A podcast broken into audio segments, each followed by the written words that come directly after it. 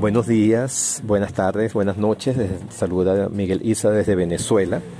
Y en esta oportunidad mm, vamos a ofrecer un encuentro causal con una artista y diseñadora venezolana llamada Morela Salcedo. Morela Salcedo, a quien no conocía, estoy conociendo a través de una gran amiga en común llamada Sofía Berens, sexólogo y psicólogo con la cual llevo el programa Erotizarte.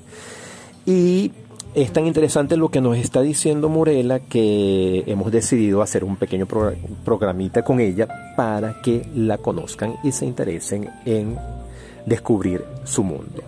Morela, al llegar acá lo primero que veo es fantasía de colores, veo muchísimos, muchísimos colores, muchísimos estampados.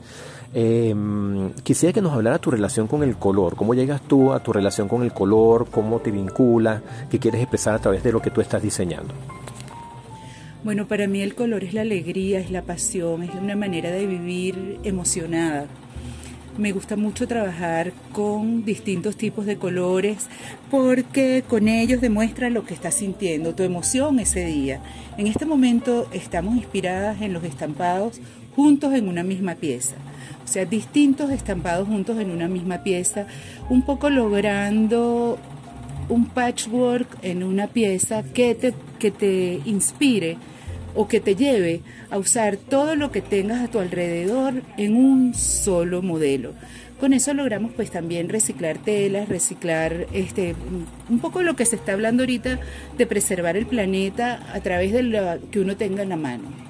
Por eso uso tanto los estampados en una misma pieza. Con respecto a los colores, tengo una relación de amor desde siempre con el color, me encanta este, transmitir alegría o transmitir tristeza o transmitir lo que ande buscando yo en ese momento a través de las piezas y de los colores. Me encantan los contrastes. Por eso. ¿Cómo llega Morela al diseño?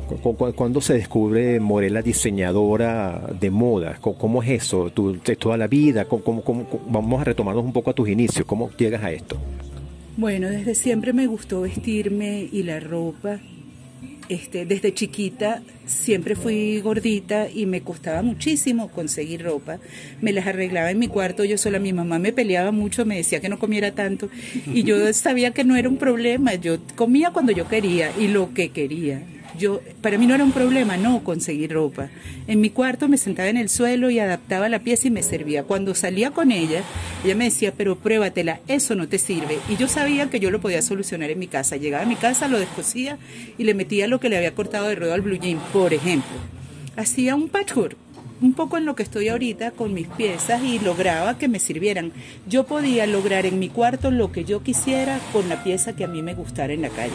No importa que fuera la talla que O sea, total, yo nací con la capacidad de adaptar la pieza a mi cuerpo. Y siento que lo que era antes un problema para la gente, no conseguir la talla, eso, eso no era problema para mí y yo podía ayudar a que todos lo solucionaran. En el colegio me decían, pero ¿dónde conseguiste esa camisa? Y yo sabía que lo raro que tenía era que le había metido un pedazo de encaje, qué sé yo, en el busto o a los lados y eso hacía una pieza distinta. Poco a poco me empecé a dar cuenta que tenía ese talento a la hora de estudiar en universidad yo sabía también que tenía que estudiar algo que tuviera que ver con la creatividad. Sabía que tenía la capacidad estética dentro de una pieza. Todo el mundo se enamoraba de lo que yo cargaba puesto. Y lo que se me hizo muy fácil estudiar fue arquitectura. Yo soy arquitecto. Yo estudié arquitectura en la UCB, me gradué y siempre lo enfoqué a la ropa. Para mí un traje era una columna, pero era una columna desde siempre, no desde que lo decían en mi Venezuela. Desde siempre para mí era qué columna te vas a poner, porque para mí eso era un vestido. O un conjunto de una braga, un conjunto de pantalón y blusa, para mí eso también era una columna. ¿Y cómo vamos a adornar esa columna? ¿O cómo vamos a accesorizarla? O sea, siempre lo vi así.